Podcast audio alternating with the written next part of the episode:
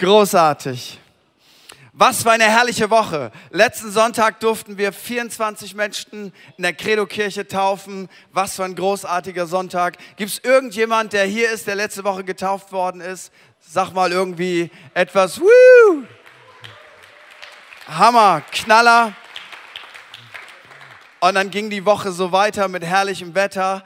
Und dann durfte mein Lieblingsverein Werder Bremen gestern äh, die Schlümpfe besiegen. Gibt es irgendeinen Schalke-Fan hier heute Morgen? Okay, ihr dürft nachher Gebet bekommen. Ähm, wir wissen, wie das ist mit guten Zeiten und mit schlechten Zeiten. Aber für mich war das eine schöne Erfahrung und wahrscheinlich hat Gott gestern einen Tag mehr an mich gedacht als an euch. Aber das kann sich ja auch wieder verändern.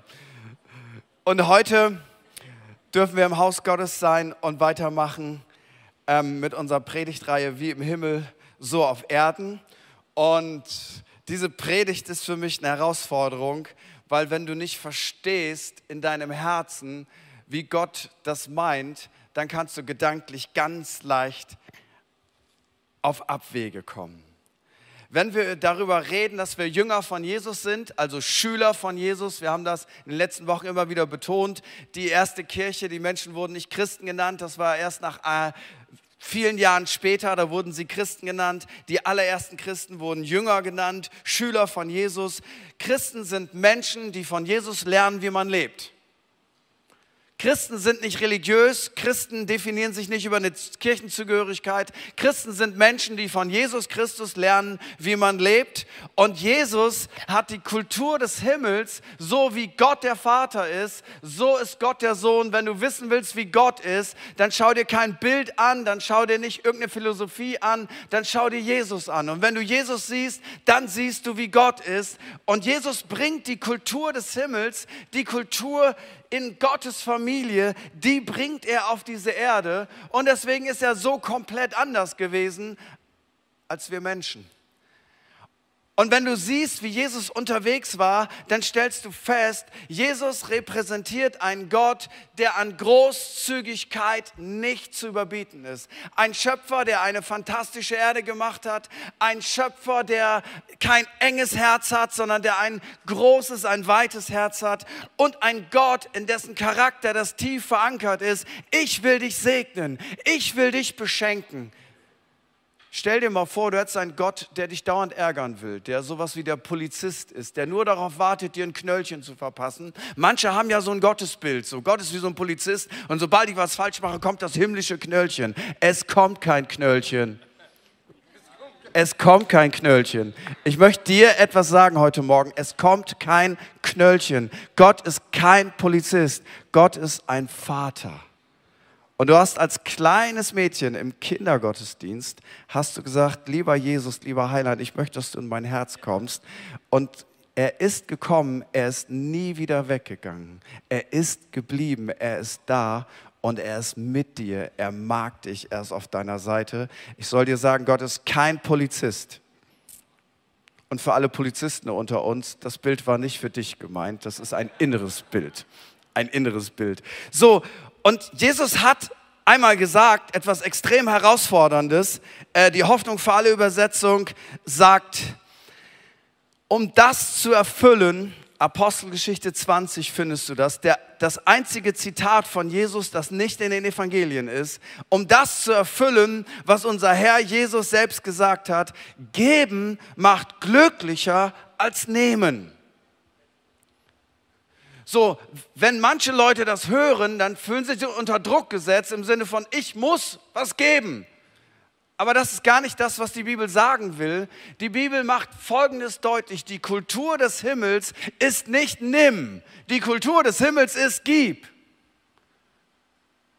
Der Charakter Gottes ist nicht fordernd, sondern der Charakter Gottes ist gebend. Und jetzt kommt Jesus auf diese Erde und er lebt das und er macht deutlich, wenn du als Mensch glücklich werden willst, wenn du als Mensch glücklich werden willst, dann ist das so wichtig, dass du anfängst, so zu leben, wie Gott lebt. Und das bedeutet, Gott ist so getaktet, dass wenn er gibt, dass ihn das glücklich macht. Und er transportiert das durch Jesus auf diese Erde. Und er macht deutlich, hey, du hast eine Bestimmung. Gott will dich segnen. Gott mag dich. Gott will dir Gutes tun. Gott will dich segnen. Und dann sagt er, und du sollst ein Segen sein. Du sollst nicht der Schleifstein deines Nachbarns sein, du sollst nicht ein Ärgernis sein, du sollst nicht das Testobjekt sein, wie man lernt zu vergeben, sondern du sollst ein Segen sein. Durch die Begegnung mit dir sollen Menschen ein Upgrade bekommen, soll es Menschen besser gehen. Gott sagt, ich will dich segnen und du sollst ein Segen sein. Jetzt macht Gott etwas ganz Verrücktes, etwas, was ich als Schatzmeister dieser Gemeinde, der ich nicht bin, nicht tun würde. Er sagt in 2. Korinther 9, Vers 7, wenn es darum geht, um zu geben, sagt er, jeder, wie er es sich in seinem Herzen vornimmt, nicht widerwillig oder gezwungen, denn einen fröhlichen Geber hat Gott lieb. Ich bin ganz ehrlich, wenn du mir nachher 10.000 Euro schenkst, ist es mir ziemlich egal, ob du dabei fröhlich bist oder nicht. Hauptsache, ich habe die 10.000. Ich komme damit klar, wenn du nicht fröhlich bist, weil ich werde fröhlich sein. Mach dir keine Sorgen. Mir ist das egal. Und ich will dir mal was sagen, wenn, wenn wir darüber nachdenken, wie wir die Heizkosten für nächstes Jahr bezahlen sollen, da stelle ich mir jetzt mal Friederike vor, die sagt, boah, ich habe hier eine Rechnung liegen von 80.000. So, ihr wisst ja, der Wahnsinn hat uns umzingelt. Dann ganz ehrlich, wenn jemand heute sagt, du, ähm, ich lege dir mal die 80.000 Cash hin und hat dabei ein unglückliches Gesicht, wird dir das ziemlich egal sein. Sagen, Dankeschön, Gott segne dich. Die Rechnung ist bezahlt. So, auf dieser Erde ist das so. Aber Gott ist der Einzige, der sagt, ich bin der Einzige, der es sich erlauben kann, eine Bedingung zu stellen an Großzügigkeit. Ich will, dass du fröhlich gibst, ansonsten lass es lieber. Und ich denke, nein, Gott, Du weißt ja, die Rechnung, die wir hier bezahlen, das ist uns ganz egal. Ob jemand fröhlich ist dabei nicht. Hauptsache Cash in the Tash und die Rechnung wird bezahlt. Nee, Gott stellt Bedingungen. Er möchte, dass wir fröhlich geben. So, und das ist der Anmarschweg, wie wir heute Morgen die Kultur des Himmels verstehen. Und wir gehen ganz zurück zu dem ersten Vater aller Gläubigen. Sein Name ist Abraham. Und ich mute euch das zu, ein paar Verse aus 1. Mose 13, Vers 5 zu lesen. Lot aber, der mit Abraham zog, hatte auch Schafe und Rinder und Zelte. Und das Land konnte es nicht ertragen, dass sie beieinander wohnten. Das ist die biblische Beschreibung von, die hatten Beef miteinander. Die hatten einen Konflikt. Und das Land konnte es nicht ertragen, dass sie beieinander wohnten, denn ihre Habe war groß und sie konnten nicht beieinander wohnen. Und das war immer Zank zwischen Hirten von Abrams Vieh und den Hirten von Lots Vieh. Es wohnten auch zu der Zeit die Kananiter und Perisiter im Lande. Da sprach Abraham zu Lot, lass doch nicht Zank sein zwischen mir und dir und zwischen meinen und deinen Hirten, denn wir sind Brüder. Steht dir nicht alles Land offen? Trenne dich doch von mir. Willst du zur Linken, so will ich zur Rechten, oder willst du zur Rechten, so will ich zur Linken? Da hob Lot seine Augen auf und besah die ganze Gegend am Jordan.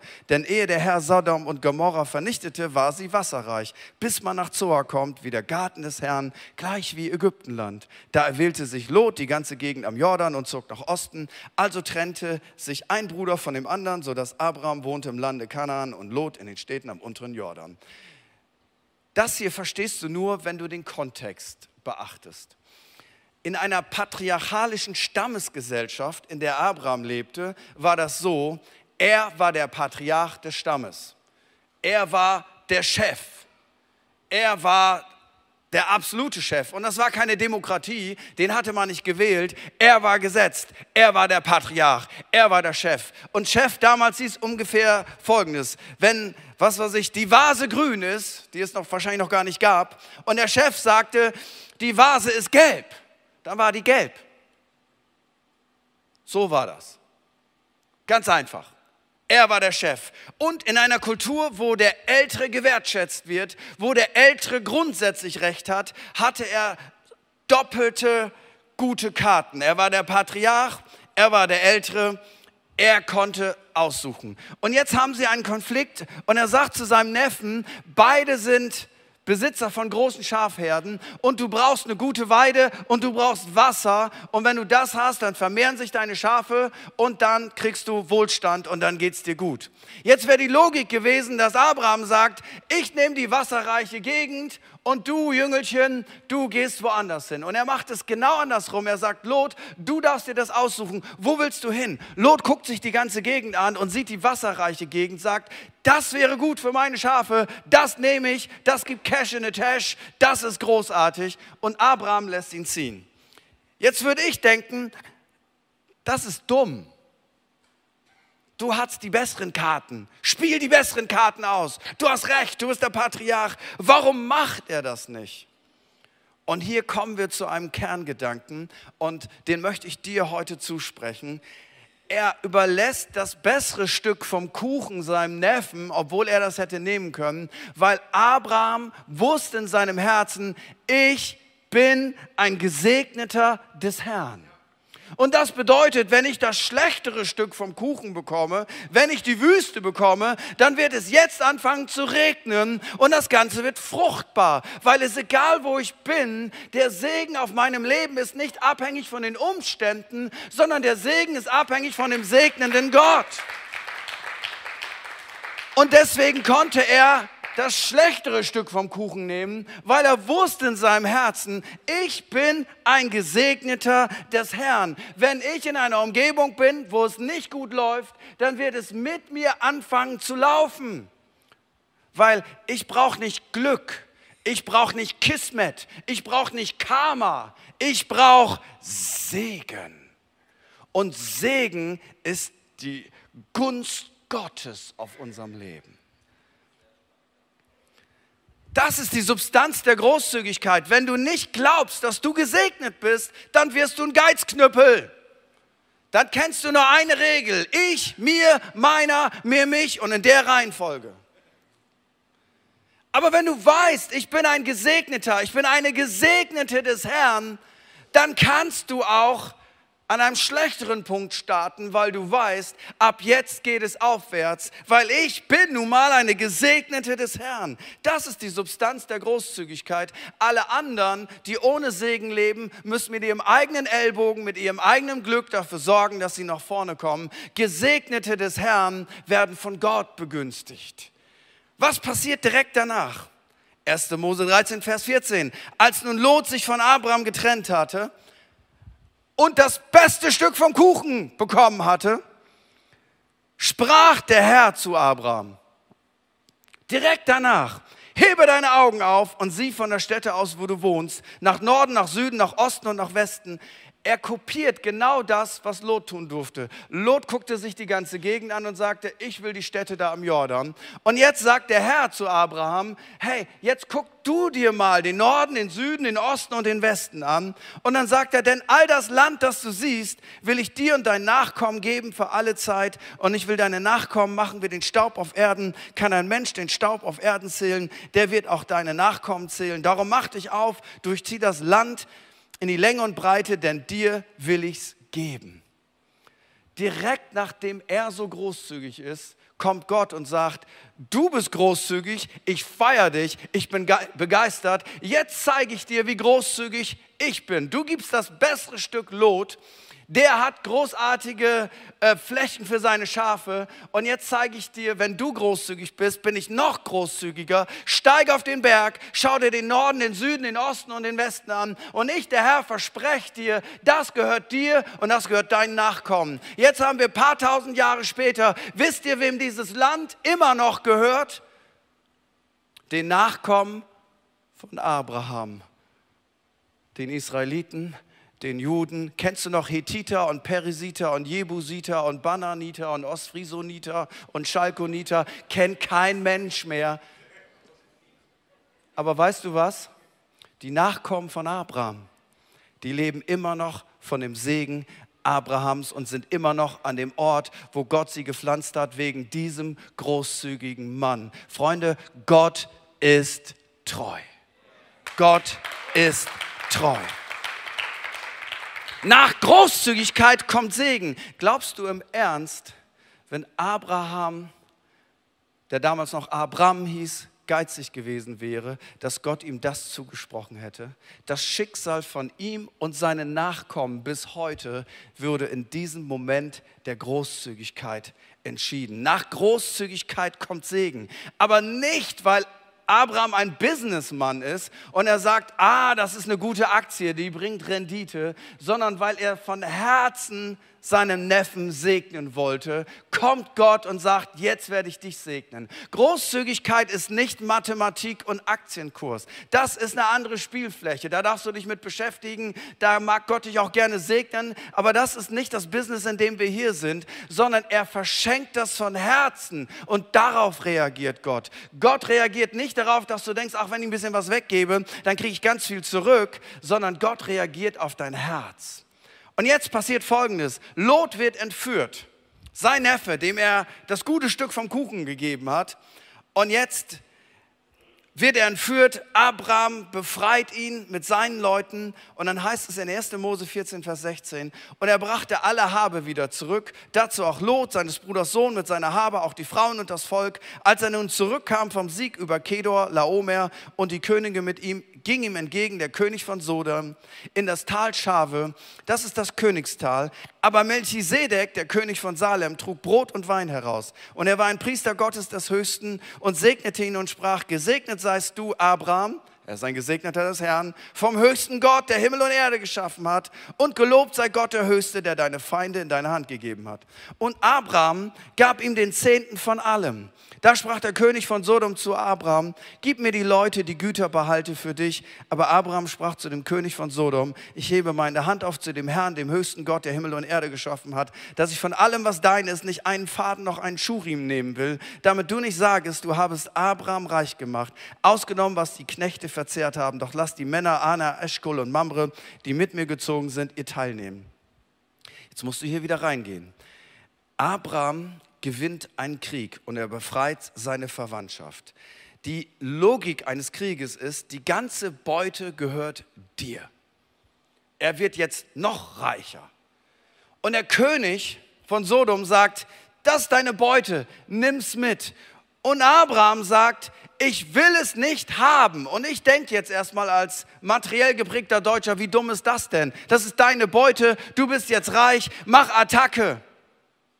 Und er sagt, nein, ich will es nicht haben, weil ich habe einen Grund, warum ich das nicht haben will. Weil er ist nicht gierig, obwohl er den Segen haben möchte, sondern er macht deutlich, wenn ich das jetzt nehme, was du mir gibst, dann wirst du behaupten, weil ich dich gesegnet habe, deswegen geht es dir gut. Und er sagt, das will ich, dass das niemand über meinem Leben sagt. Er nimmt die Beute nicht. Wie dumm ist das denn rein menschlich?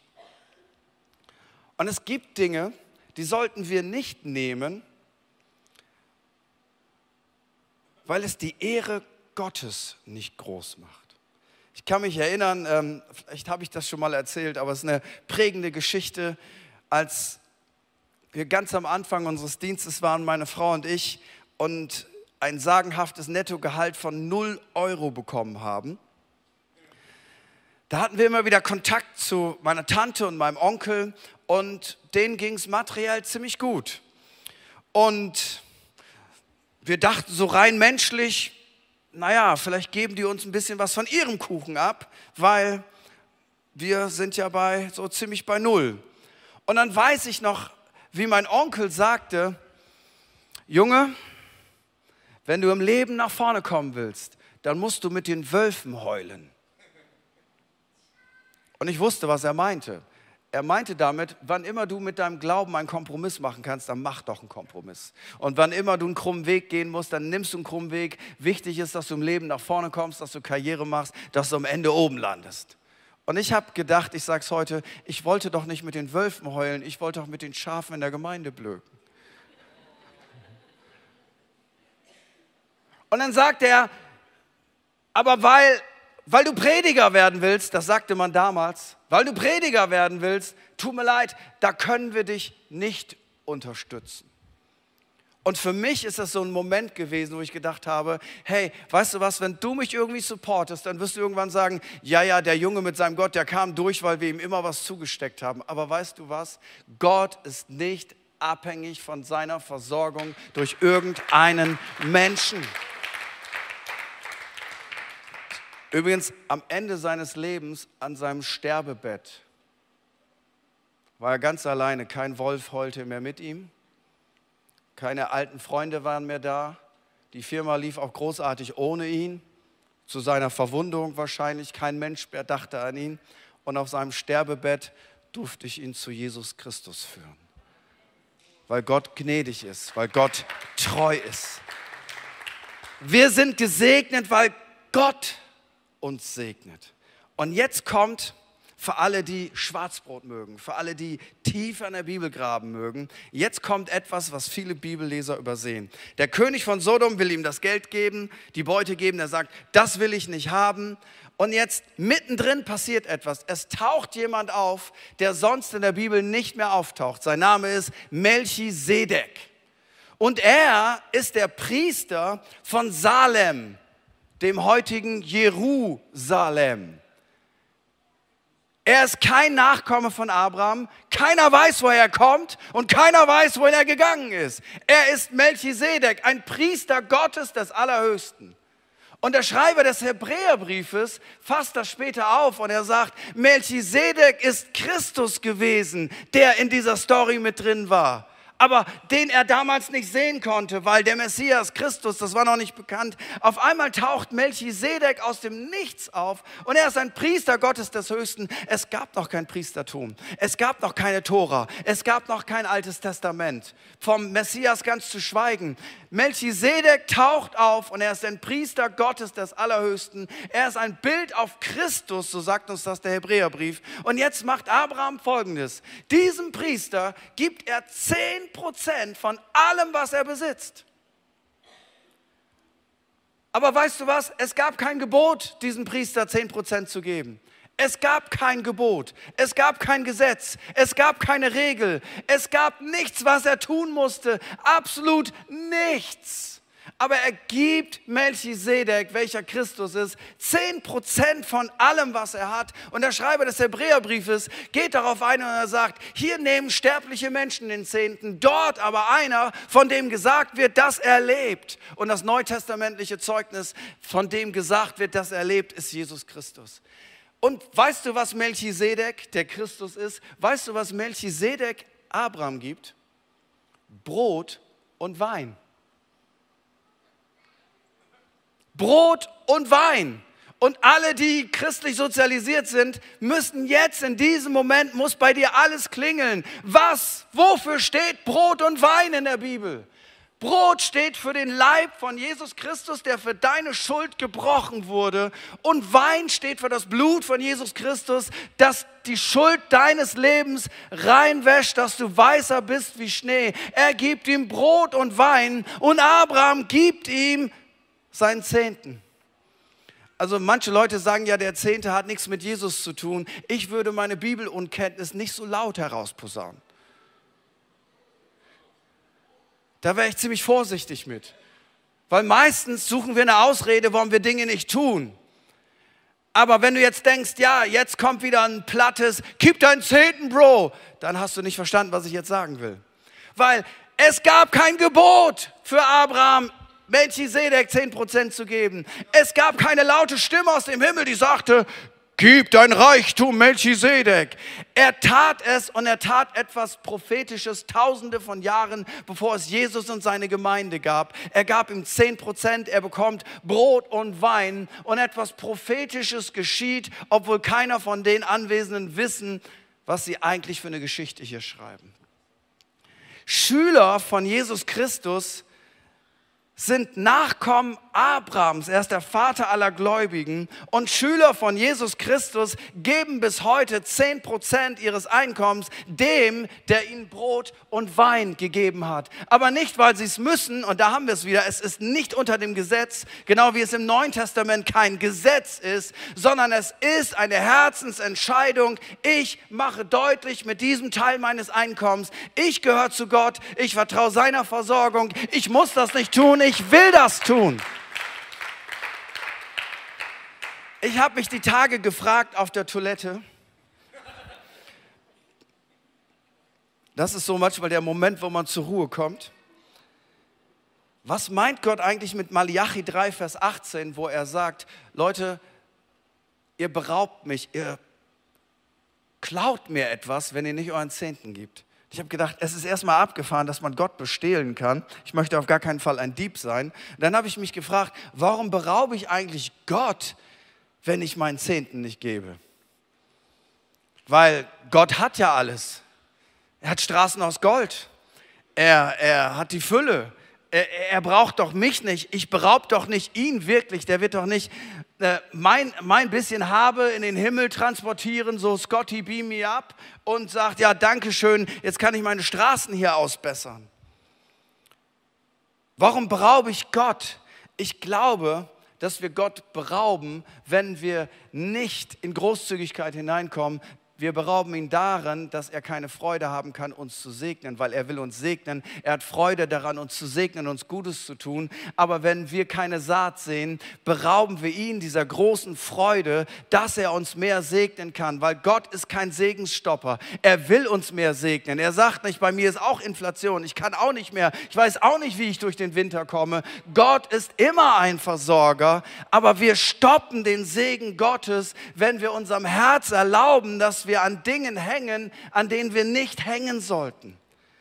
Die höhere Stufe ist, Du beraubst Gott, dich zu segnen und du brauchst Erkenntnis, um zu verstehen, was er meint, weil du, wenn du Gott nur als Regelgott im Kopf hast, dann denkst du, ja genau, das sind die Regeln, ich muss sie halten, wenn ich sie nicht halte, dann verflucht er mich. Aber wenn du das Herz verstehst, dann siehst du einen liebenden Vater, der versucht, seine Kinder zu erziehen und ihn deutlich zu machen, mein Kind, ich möchte, dass du was abgibst von dem, was du hast. Haben das irgendwelche Eltern unter uns schon mal gemacht? Hast du deinem Kind gesagt, wenn du ein Stück Brot hast, falls es das noch gibt, Pausenbrot, das gab es bei uns, weiß nicht, ob es das überhaupt noch gibt.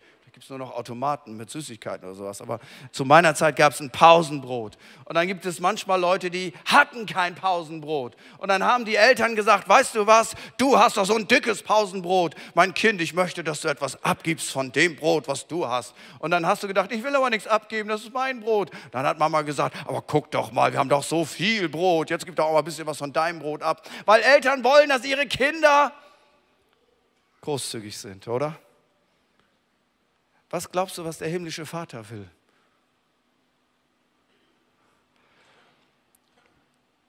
In der Bibel steht für die damaligen Landwirte, die Erstlingsfrucht, die erste Ernte, haben sie Gott geschenkt. Warum haben sie das gemacht? Weil Gott hungrig war und auch ein bisschen Äpfel essen sollte? Nein, nein, nein, nein, nein, Gott braucht wirklich nichts sondern sie haben damit ausgedrückt, Gott, wir vertrauen dir das Erste an, was wir bekommen haben, weil wir legen uns fest, wir sind Kinder Gottes. Unsere Versorgung ist nicht abhängig von unserer Familie, unsere Versorgung ist nicht abhängig vom System, vom Staat, von meinem Arbeitgeber, sondern meine Versorgung und meine Hilfe kommt von dem, der Himmel und Erde gemacht hat. Und dann haben sie das Erste was Gott ihnen geschenkt hat als Landwirte, heute ist das Gehalt oder wie auch immer, das erste Gott gegeben. Und das Interessante ist, es ist das erste, es ist nicht das letzte, es ist das erste. Ich habe die Tage etwas ausprobiert, was ich noch nie gemacht habe.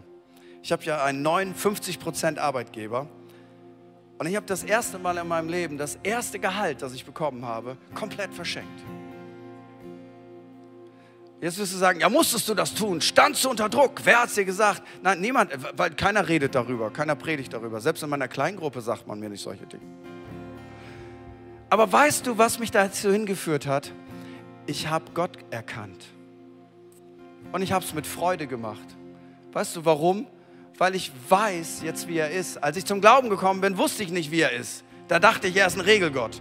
Und ich dachte, bei Gott ist das so, okay, alles, was Spaß macht, ist ab jetzt verboten.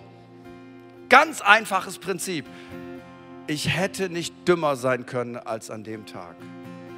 Gott ist wirklich gut. Und jetzt geht es weiter und ich kriege nur 50 Prozent meiner Predigt heute hin. Und keine Angst, ich werde noch ein Amen sagen. Wenn ich nicht Amen sage, spielen die gleich ein bisschen schneller, dann komme ich unter psychologischen Druck, dann werde ich Amen sagen. Aber den will ich dir noch mitgeben. Direkt danach, nachdem Abraham Melchisedek Christus seinen Zehnten gegeben hat, passiert folgendes. 1. Mose 15, Vers 1. Nach diesen Geschichten, ich liebe das, nach diesen Geschichten begab es sich, dass zu Abraham das Wort des Herrn kam in einer Offenbarung. Er sagte, fürchte dich nicht, Abraham. Warum fängt Gott an und sagt ihm, fürchte dich nicht? Weil Furcht ist die Hauptwaffe, die der Teufel hat.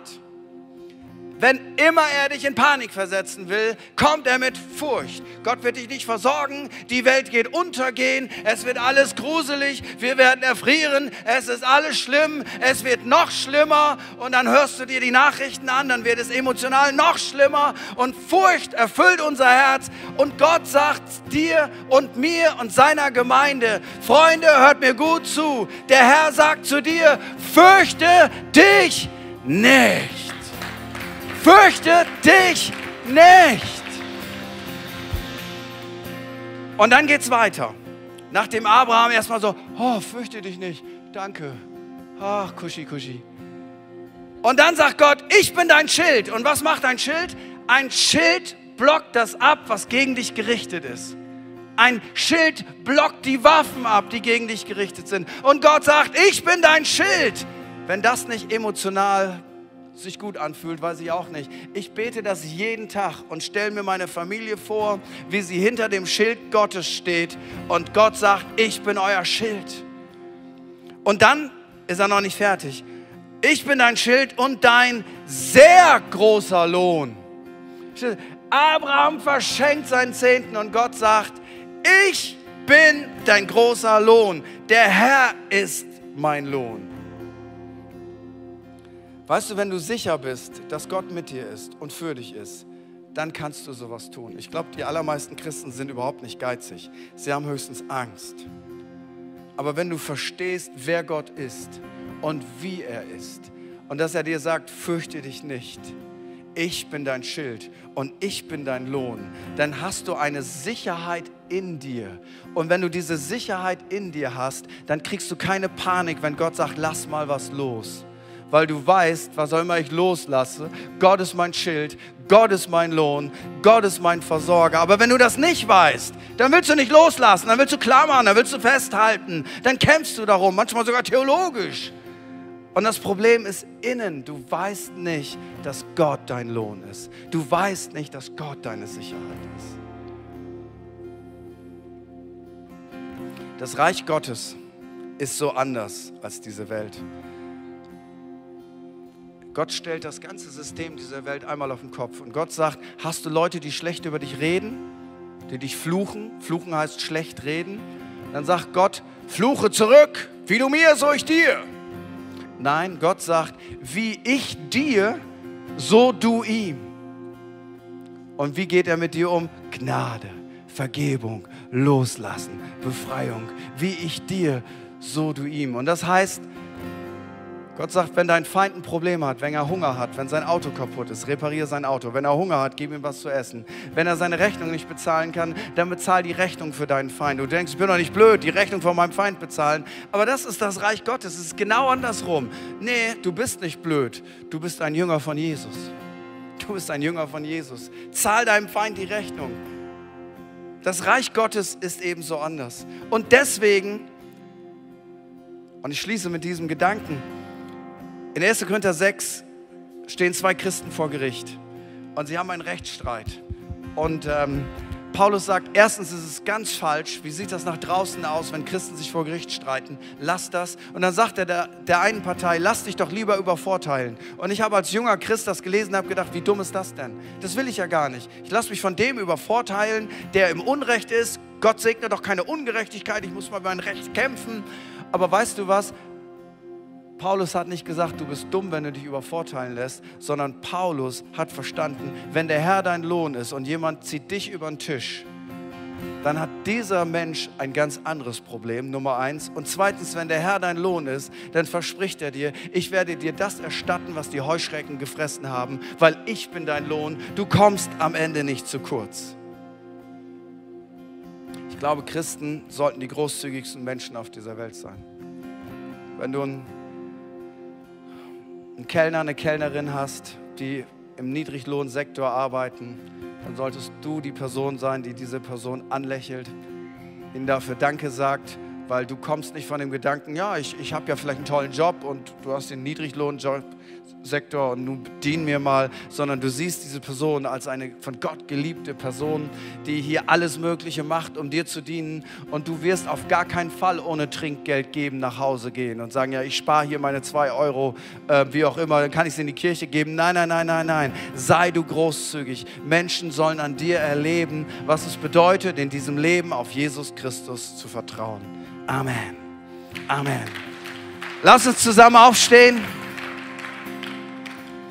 Und wir sind, wir sind noch nicht fertig, weil ich möchte die wichtigste Frage stellen, hier den Menschen vor Ort und auch den Leuten, die online zuschauen. Übrigens, wir feiern das, dass ihr online mit uns hier heute in der Credo-Kirche am Start seid. Ob du jetzt guckst oder auch zeitversetzt. Und ich möchte dir die wichtigste Frage deines Lebens stellen. Und diese wichtigste Frage heißt, bist du ein Schüler von Jesus Christus? Kennst du Jesus Christus? Ist er ein aktiver Teil deines Lebens? Und wenn du sagst, das weiß ich nicht genau, dann lautet die Antwort wahrscheinlich eher nicht. Weil Schüler von Jesus wissen, dass sie mit Jesus unterwegs sind. Und was Jesus möchte, ist nicht, dass du Teil einer Religion wirst, sondern dass du ein Nachfolger von Jesus wirst. Und jetzt möchte ich dir heute das letzte Mal die Großzügigkeit Gottes erklären. Weißt du, die Bibel sagt uns in Römer 3, Vers 23, dass alle Menschen Sünder sind. Alle Menschen haben daneben getroffen. Alle Menschen haben was verbockt. Groß oder klein ist ganz egal. Jeder Mensch ist vor Gott schuldig geworden. Und Schuld, Freunde, verschwindet nicht einfach so nach dem Motto, ist einfach weg. So, unterm Teppich und dann ist es weg.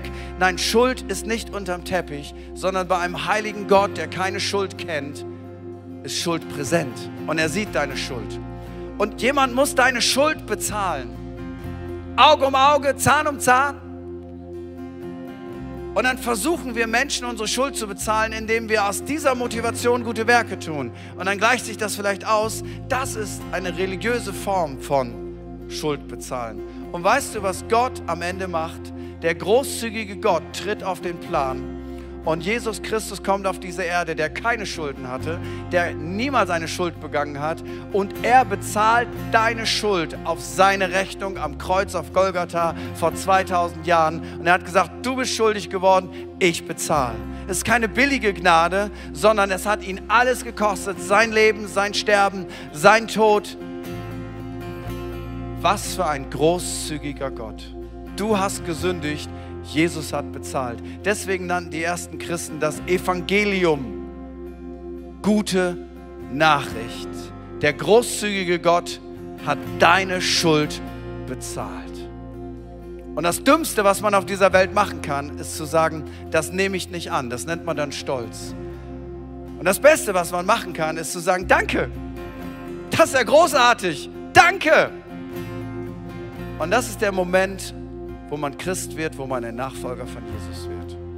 Und ich lade uns ein für einen kurzen Moment der Privatsphäre, dass jeder in diesem Raum, abgesehen von unserem Team, seine Augen geschlossen hat, dass du jetzt vom Bildschirm einen kurzen Moment der Andacht hast.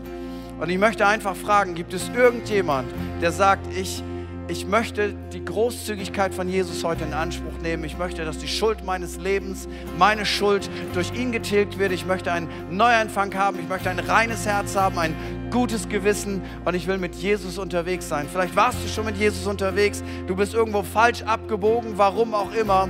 Und heute denkst du, ah, vielleicht soll ich zurückkehren. Und Gott sagt, ich bin immer noch da, ich bin immer noch großzügig, du kannst zu mir zurückkehren, aber verschieb das auf gar keinen Fall. Und wenn du diese Entscheidung treffen willst, während immer noch alle Augen geschlossen sind, möchte ich dich einfach bitten, dass du Gott und mir ein Zeichen gibst und einfach da, wo du bist, sagst, das ist das, was ich möchte, ich nehme das in Anspruch. Ich hebe einfach ganz kurz meine rechte Hand, um damit Gott ein Zeichen zu geben, dass ich mir das wünsche, dass ich diese Großzügigkeit Gottes in Anspruch nehme für mein Leben. Denn da, wo du bist, heb einfach ganz kurz deine Hand. Alle Augen sind geschlossen und ich weiß, dass ich dich jetzt in dieses Gebet mit einschließen kann. Es passiert nichts Komisches. Es ist dein Signal an Gott. Einfach da, wo du bist. Und all die Menschen, die jetzt ihre Hand gehoben haben, die es hätten tun sollen oder die vielleicht online gesagt haben, das möchte ich, dann online gib uns einfach so einen ausgestreckten Daumen und dann wirst du gleich eine Telefonnummer sehen, wo du mit Leuten in Kontakt treten kannst, die dir so gerne helfen würden, deinen nächsten Schritt im Glauben zu gehen.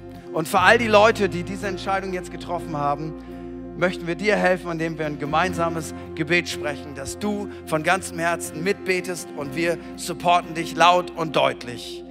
Wir beten das bei drei gemeinsam. Jesus, ich weiß, dass du mich liebst. Es gibt nichts, was ich tun könnte, damit du mich mehr liebst. Und durch nichts, was ich tue, würdest du mich weniger lieben. Du bist für mich gestorben und auferstanden. Ich glaube an dich. Du bist mein Gott, mein Retter und mein Herr. Bitte schenke mir die Vergebung meiner Schuld. Ich möchte als dein Kind leben und du sollst mein ganzes Leben bestimmen. Ich danke dir, dass ich durch dich wirklich frei bin und dein Leben in Ewigkeit habe. Amen. Wenn du deine Hand gehoben hast, werden mega nette Leute auf dich zukommen und dir ein Startpaket schenken. Keine Angst, da ist kein Versicherungsvertrag drin. Das wird dir helfen. Wenn wir dich übersehen oder du dich nicht getraut hast, dich zu melden, aber du hast dieses Gebet gebetet, unbedingt zu meiner Rechten, direkt nach dem Gottesdienst in die Welcome Lounge gehen. Da sind richtig vertrauenswürdige Leute. Wenn du magst, beten die mit dir, beantworten deine Fragen, schenken dir ein Startpaket, sind einfach für dich da. Geh bitte nicht nach Hause, bevor du nicht da aufgeschlagen bist. Und eins musst du auf jeden Fall wieder tun. Das, was du heute getan hast. Schalt ein Sei live hier vor Ort, 10 Uhr, 12 Uhr, jeden Sonntag, weil Christsein ist nicht wie Tennis spielen. Du spielst alleine für dich, sondern Christsein ist wie Fußball spielen. Es ist ein Mannschaftsspiel. Man kann es nur gemeinsam gewinnen. Man ist gemeinsam unterwegs. Wir sind eine Familie. Christsein geht alleine nicht. Sei auf jeden Fall wieder am Start. Und während wir jetzt nochmal unser Herz vor Gott öffnen, im gemeinsamen Lobpreis möchte ich einfach unsere Kirchenleitung, Key Coaches, Live-Team und so weiter bitten, sich zu meiner Rechten zu platzieren, weil wir wollen heute Morgen für Leute beten, die sagen, ich gehe durch eine ganz taffe Season in meinem Leben, ich brauche Gebet, ich brauche Unterstützung, Menschen, die krank sind. Und wir haben hier noch zwei, zweimal ein klares Reden Gottes. Und zwar eine Person ist hier um die 50 Jahre alt und du hast chronische Atemwegserkrankung. Und heute ist vielleicht der Moment, wo Gott dich heilen möchte. Eine andere Person ist hier und dieses Bild, das der Heilige Geist geschenkt hat, ist wie so ein schwarzes Loch. Und deine ganze Lebensenergie wird gerade abgesaugt und äh, du hast das Gefühl, als wenn du ausgesaugt wirst. Deine ganze Energie verschwindet aus deinem Leben und du, ja, du weißt einfach nicht, was, was du tun sollst. Und Gott möchte nicht nur dieses schwarze Loch stoppen, dass deine Energie verschwindet, sondern Gott möchte das umdrehen, dass dein Leben wieder sprudelt mit lebendigem Wasser, das aus Fluch Segen wird, weil du bist dazu berufen, ein Segen zu sein. So, wer auch immer hier ist, der sagt, hey, ich brauche Gebetsunterstützung, mich haben diese Worte angesprochen, die ihr ausgesprochen habt, dann geh jetzt, während wir jetzt in den Lobpreis reingehen, run dabei, hüpp, hüpp, auf geht's und nimm Gebet in Anspruch, weil Gott erhört Gebet. Wir hören immer wieder die Rückmeldung, dass Menschen gesund werden, dass Menschen Gott erleben. So, wir glauben an einen lebendigen Gott. Lass uns das in Anspruch nehmen. Und weil wir das glauben, beten wir, dass alle Mauern, die uns blockieren, dass die jetzt fallen im Namen von Jesus.